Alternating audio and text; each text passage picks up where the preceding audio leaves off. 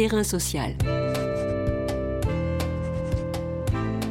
Hugues Chevarin. Sarah Dindo. Sarah Dindo est chargée d'études, formatrice et consultante sur les questions de probation. Elle a été responsable pendant dix ans des publications de l'OIP, Observatoire international des prisons, section française. Elle publie Entre Toll et Terre, construire une alternative à la prison aux éditions du commun. En mars 2020, selon les chiffres de l'OIP, la France a atteint un taux de détention inégalé depuis le 19e siècle, avec 72 400 personnes détenues dans ces prisons. Même si l'épisode de la pandémie de Covid-19 a obligé les autorités pénitentiaires à pratiquer un important délestage, le chiffre de détenus est reparti à la hausse dès juillet 2020. L'Observatoire international des prisons ne cesse de dénoncer l'état de surpopulation des prisons en France. On comptait, début 2021, plus de 7500 personnes en surnombre, avec un taux d'occupation de 120% dans 61 maisons d'arrêt. Voilà toutes les conditions réunies pour une récidive massive. Pour enfoncer le clou, les magistrats ont davantage recours à la surveillance électronique, 12 527 en cours au 1er janvier 2022, car il est aisé de s'évader des structures en milieu ouvert. Donc, peu de placements extérieurs sont accordés. Au 1er janvier 2022, seulement 865 détenus en bénéficiaient sur 83 267 personnes écrouées en France des alternatives plus humaines à la prison existent, mais restent l'exception. Pourquoi la justice fait-elle preuve d'une telle frilosité dans l'accompagnement des détenus en milieu ouvert? Ces placements extérieurs sont-ils la solution à la récidive? Terrain social. Terrain social, aujourd'hui, vous invite à l'air libre à la ferme Emmaüs de l'Espinassière dans l'Aude. Bonjour Sarah Dindo. Bonjour. Évoquons ce milieu ouvert que vous avez étudié, la deuxième ferme Emmaüs à l'Espinassière dans l'Aude. Toutefois, sa grande sœur à Moyenbry en Picardie a servi de modèle. En quoi la ferme de Moyenbry est essentielle pour comprendre la nouvelle trajectoire à l'Espinassière? Elle est essentielle parce qu'elle a, hum, a exploré en fait ce qui était possible de faire dans le cadre d'une ferme, avec du maraîchage, avec combien de personnes détenues. Et Samuel Gauthier, donc qui a créé la deuxième, y a passé un an en observation, en vivant avec les résidents. Et donc c'est à partir de ces observations, de, ces échanges avec les uns les autres, les encadrants, les, les personnes euh, résidentes, qu'il a adapté, en fait il a cherché à ne pas répéter les difficultés, les, limites un peu rencontrées par la première euh, ferme et à chercher à, reproduire le, projet, mais d'une nouvelle façon, 20 ans plus tard, donc avec un temps d'expérience qui a permis de faire évoluer le projet. Et les fermes suivantes qui sont montées après, pareil, chacune tient compte des, des difficultés, des petits échecs, des impasses qui ont été rencontrées par les précédentes l'aventure, on va dire, de l'Espinassière euh, dans l'Aude, est-ce qu'elle est remarquable dans le sens où il y a d'abord eu peut-être l'adhésion d'un village et de son maire à un projet euh, qui était tout à fait novateur? Oui, ça c'est vraiment la, la particularité de l'Espinassière, c'est que c'est un village de 130 habitants ultra tranquille dans la, montagne noire, sur un des flancs de la montagne noire. Donc ces personnes vont, non seulement accepter, mais même une, partie du village, du conseil municipal, vraiment favoriser euh, l'installation de cette structure, donc accepter en plus qu'une dizaine de reprises de justice euh, habitent au milieu du village. Voilà, c'est le caractère exceptionnel de ce, de ce projet-là, porté donc euh, par le maire et son adjointe quand le projet va se mettre en place, on va dire que euh, euh, à l'Espinassère, il n'y a rien. C'est-à-dire il y a une ruine sur laquelle il faut euh, construire quelque chose. Il y a ce premier temps, on va dire, de chantier, de, mise en place mm. de, la structure, avant même de penser y accueillir le moindre détenu. Oui, il y a trois ans de travaux en fait. Hein. Alors c'est pas totalement une ruine, mais enfin c'est pas du tout aux normes. Ça a été précédemment La dizaine d'années précédentes, ça a été un lieu de vacances pour compagnons d'Emmaüs, et pendant une vingtaine d'années. Et donc, c'est voilà, c'est pas du tout aux normes. On peut, peut pas accueillir euh, avec des labels institutionnels euh, des personnes dans ces lieux-là. C'est trois ans de chantier. En plus, il y a très peu de terres agricoles, donc il faut quasiment les créer en réalité. Euh, le lieu était pas du tout fait pour ce type de projet mais c'était un lieu qui appartenait à Emmaüs et avec l'atout principal de ce village très particulier de l'Espinassière et de ses habitants, qui dans leur histoire avait, c'était un lieu qui avait toujours été un lieu d'aide sociale d'une manière ou d'une autre, alors originellement tenu par l'église, donc pour des, enfants placés ou en, grande difficulté, mais progressivement, voilà, racheté ensuite par Emmaüs. Ça a toujours été un lieu d'accueil de, de public, donc c'est quand même dans l'histoire un village qui a toujours cohabiter quand même avec des personnes en difficulté. Les, compagnons d'Emmaüs qui venaient là en vacances euh, euh, pouvaient avoir le même genre de trajectoire finalement que les, détenus qui, s'y retrouvent actuellement. On peut dire qu'il y a un, esprit l'espinacière hein, qui euh, prévaut au démarrage.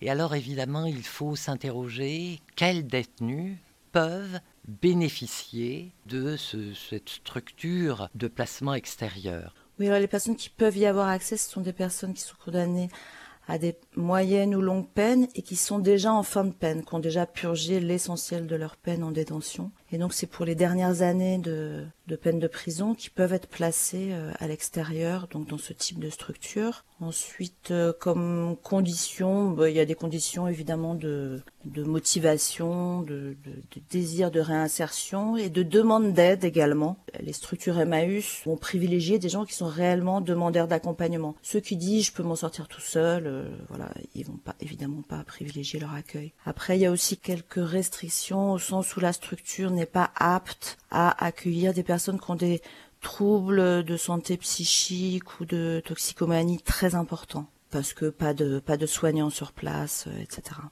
Alors effectivement, au départ, à l'Espinassière, quand même, c'est une équipe de bénévoles. À quel moment euh, il se fait jour qu'il faut peut-être euh, structurer les choses pour que le projet puisse être porté devant les autorités pénitentiaires? En fait, dans, l'histoire de ces structures, ça se fait très progressivement et de façon très artisanale, au sens où, euh, de, par des rencontres, etc. Les structures sont tellement lourdes à gérer, il y a tellement de paramètres et le public est quand même pas facile à accompagner. C'est très progressivement que notamment les compétences en matière d'accompagnement éducatif et toute la palette de, connaissances et de, savoir-faire qui serait euh, nécessaire pour accompagner ce public-là dans un lieu de vie, donc vraiment au quotidien. Il ne s'agit pas de les rencontrer une heure dans, le cadre d'un bureau d'entretien. Euh, dont les gens d'Emmaüs eux-mêmes au départ n'ont pas forcément conscience quand ils créent ces structures ils ont eux-mêmes aussi un peu cette illusion que la, plupart d'entre nous peuvent avoir, hein, que il suffirait que si déjà, quand on compare par rapport à une institution carcérale, euh, le fait d'accueillir les gens dans un cadre ouvert, naturel, avec des encadrants qui ont une posture extrêmement bienveillante, voire fraternelle, une place qu'on donne aux personnes qu'on accueille, euh, un travail au maraîchage le matin, etc. Ils ont un peu l'illusion que tout ça va suffire, entre guillemets, à ce que les personnes euh, adhèrent et, repartent euh, dans, une nouvelle direction. En réalité, ça suffit pas. À quel déconvenu Samuel et son équipe ont été confrontés, on va dire dans un premier temps, avec l'arrivée des premiers détenus? En fin de peine? Les premières déconvenues, c'est qu'en fait, les résidents sont enthousiastes les premières semaines parce qu'ils sortent de prison, donc le contraste évidemment est salutaire. Et puis au fur et à mesure des semaines, les, résidents euh, mesurent toutes les contraintes qui continuent de peser sur eux, c'est-à-dire qu'ils n'ont pas, le, pas le droit de sortir d'Emmaüs à partir de 19h la semaine, le week-end à partir de 16h, ils peuvent rien faire seuls en fait ils doivent être accompagnés dès qu'ils sortent du, domaine euh, même pour aller acheter des cigarettes euh, ou aller à la pharmacie au village voisin. Donc tout ça après euh, déjà plusieurs années en prison Et puis, euh, tout simplement, humainement, on l'a vu pendant les, restrictions du Covid, hein, respecter soi-même des, des, couvre-feux quotidiens dans la durée, autant on peut y arriver pendant quelques semaines, autant dans la durée, ça devient extrêmement difficile, a fortiori pour des gens qui ont déjà un problème euh, plus, plus important avec les limites, avec la transgression. On les met en situation de transgresser à un certain moment. Et les, encadrants d'Emmaüs avaient absolument pas imaginé qu'ils auraient... c'est des gens qui sont pas du tout venus là pour euh, surveiller et contrôler. Donc ils ont été, euh, voilà, c'est les premières déconvenues. Est-ce que on peut dire que l'esprit de la prison euh, suit le détenu en sortant et contamine mm. quelque part la structure? Parce que rien n'a été pensé dans ce pays pour préparer une personne à être à nouveau libre.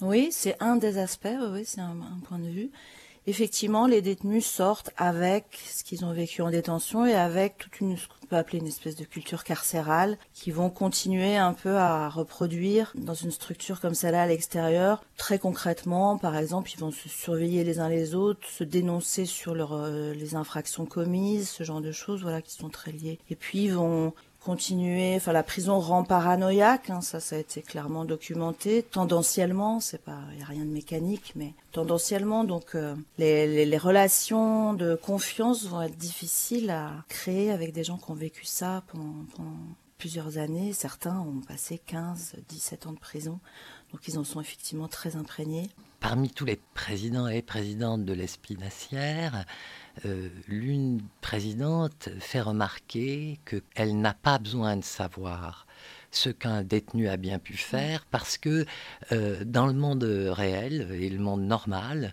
on ne sait pas tout des autres quand on les rencontre. Mm. Et est-ce que c'est ça la première étape de la confiance? Oui, complètement. Elle, a tout compris au sens où elle va jusque-là pour vraiment entrer en relation de la même manière avec des résidents détenus, enfin qui restent euh, sous main de justice, qu'elle entrerait en relation avec n'importe qui qui viendrait s'installer dans le village. Effectivement, jamais elle oserait demander à un nouvel habitant du village ordinaire euh, tout son parcours de vie, son passé, ce qu'il a fait, pas fait. Donc elle se permet pas non plus pour les résidents, d'autant qu'évidemment ce serait euh, difficile pour elle aussi vu sa position entre les deux. Elle est à la fois euh, adjointe du maire, élue et présidente de l'association d'Emmaüs l'Espinassière. Évidemment, elle fait le lien entre les deux quotidiennement. Et donc, elle, elle serait évidemment questionnée, voilà, curiosité, etc., sans arrêt par les habitants. Si elle savait, ce serait plus difficile à tenir pour elle donc, et les résidents eux-mêmes, donc elle les informe dès qu'ils arrivent, ils savent très bien qui c'est. Donc les seuls qui ont accès à leur dossier pénal sont les encadrants salariés, donc trois personnes. Ils le savent et donc tous les aucun bénévole n'a accès à leur dossier pénal, même pas la présidente. Et elle leur dit, c'est aussi une transparence vis-à-vis d'eux. Ils savent qui est au courant. L'équipe d'encadrants et, de salariés de, la ferme Emmaüs l'Espinassière a été confrontée à un moment donné à la question de savoir s'il fallait euh, surveiller les gens la nuit, s'il fallait leur interdire ou non euh, l'alcool. Et ils ont fait euh, un choix assez radical, c'est-à-dire il n'y aurait pas de surveillance la nuit, ils ne vérifieraient pas si les gens boivent. Est-ce que ça a été un, moment critique avec l'administration, cette attitude? Ah oui, totalement. Ça fait partie des, raisons pour lesquelles la phase de montage a duré trois ans. C'est qu'il y a eu beaucoup de négociations et de discussions autour de ces questions-là. Pour ce qui concerne l'alcool, euh, moyen bris, euh, en fait, les deux, l'alcool et la surveillance euh, moyen bris avaient un autre modèle. Le seul précédent, celui de moyen bris, était avec un surveillant de nuit, un, gardien de nuit en fait, imposé par euh, l'administration pénitentiaire, euh, tandis que euh, à alors avec un certain nombre de problèmes hein, quand même sur la question de la surveillance la nuit. D'une part, en termes économiques, ça, correspond, je sais plus, c'est deux ou trois équivalents temps plein, alors que c'est le, même nombre d'équivalents temps plein sur l'encadrement et l'accompagnement de jour des équipes, donc un peu absurde et d'autant plus absurde qu'en réalité ça n'empêche rien. C'est-à-dire que à moyen bris, bien qu'il y ait un gardien de nuit, il y a eu des résidents qui sont partis ponctuellement euh, la nuit, qui, ont quitté le domaine. Il y a eu des bagarres ou des, problèmes. Ça n'empêche rien.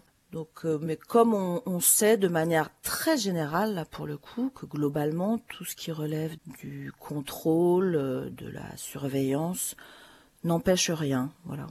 À, à, ce stade, je, je souhaiterais euh, citer ce que dit Philippe Juillan, euh, directeur du SPIP de l'ODE, le service pénitentiaire Mmh. d'insertion et de probation, à l'époque, hein, de- il déclare La plus-value apportée par l'espinacière, c'était la prise en charge globale de l'individu, avec à la fois un hébergement, un travail et un accompagnement par une équipe dédiée sur un même site, ce qu'on a souvent du mal à réunir. Est-ce que c'est ça la définition d'une réussite? En même temps, c'est très étonnant qu'il n'y ait pas d'autres. Il y a très peu, effectivement, en France, de lieux, de structures qui réunissent les trois. Et c'est une tendance. Enfin, il y en a de moins en moins. Il y en a eu beaucoup plus euh, par le passé. Est-ce que c'est la clé de la réussite euh, En partie, oui, parce que il s'agit de pas morceler les, publics, les, personnes. Euh, voilà, c'est sur un même site qu'elles sont à la fois hébergées, euh, à la fois où elles travaillent également, et à la fois où elles, en partie en tout cas où elles sont accompagnées, parce qu'elles vont quand même aussi euh, à des,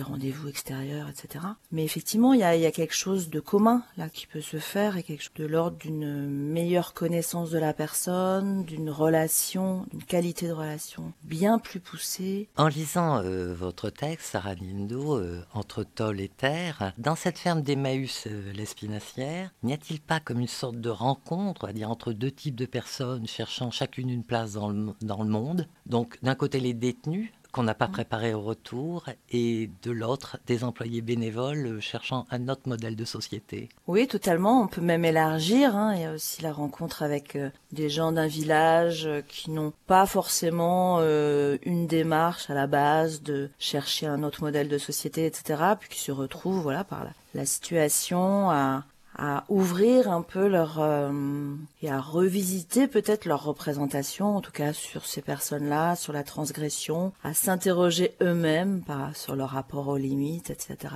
ce qui pourrait leur arriver ce qu'aurait pu leur arriver. Donc c'est même au-delà bien sûr les, les, encadrants euh, sont clairement des, des personnes qui recherchent des modes de vie alternatifs alors à un niveau micro euh, faute de, de projets plus plus ambitieux plus sociaux. Et les, les résidents finalement peuvent être en partie des fois avec des, plus normatifs. Beaucoup cherchent simplement à s'insérer, à avoir un mode de vie, euh, une maison, une télé, une copine. Et, et, donc, pareil, il va y avoir effectivement des brassages des, de points de vue et de recherche qui sont pas forcément les mêmes et qui vont nécessairement ouvrir et enrichir euh, les uns et les autres. Oui, donc sans être idyllique, ça peut quand même être idéal. La démarche pour moi est idéale, est vraiment utopiste. La réalité ne l'est pas. Et ce qui me paraît normal, enfin je vois pas comment elle, pourrait l'être. La réalité est beaucoup plus difficile, beaucoup plus complexe, avec des, moments des moments qui peuvent être un peu idéaux en termes relationnels, en termes de, de beauté humaine, euh, des moments de grâce, et puis, puis d'autres moments qui sont des moments plus des limites, des limites humaines, des limites d'un groupe, des obstacles mis par les institutions, des incompréhensions. Donc c'est extrêmement difficile aujourd'hui de, monter, de tenir dans la durée ce, ce, type de projet. Alors sans personnaliser trop le projet, vous dites Samuel cherche à montrer qu'une prise en charge des auteurs d'infractions dénuée de dimension punitive est possible. Et il mmh. dit lui-même, pour moi, ce qu'on propose n'est pas une peine, les résidents ont des contraintes, mais dans les fermes, rien n'est pensé pour les faire souffrir. C'est là qu'on a vraiment affaire à une recherche d'alternatives à la prison au sens profond du terme. Il ne s'agit pas simplement de créer des bracelets électroniques où on va continuer, même à l'extérieur, à surveiller, à contraindre et à causer des torts aux personnes, à faire du mal à la personne condamnée. Effectivement, c'est la marque de fabrique vraiment des encadrants d'Emmaüs, c'est que rien n'est pensé dans leurs projets, ils les pensent les projets, ils les réfléchissent et re-réfléchissent pendant des mois et des mois, voire des années. Il n'y a strictement rien qui est là, qui est pensé, qui est posé pour causer du tort, pour faire mal, pour punir. C'est-à-dire que on cherche vraiment à réparer, à responsabiliser aussi, c'est-à-dire à ce que les personnes prennent elles-mêmes la réparation en main, trouvent elles-mêmes le plus de solutions possibles. C'est vraiment l'atout et la marque de fabrique principale de ces projets par rapport à d'autres. Donc aucune ferme ne ressemble à une autre et euh, visiblement Emmaüs France cherche quand même à essaimer ce mmh. modèle, ce modèle à chaque fois unique. Oui, alors elles se ressemblent quand même. Hein.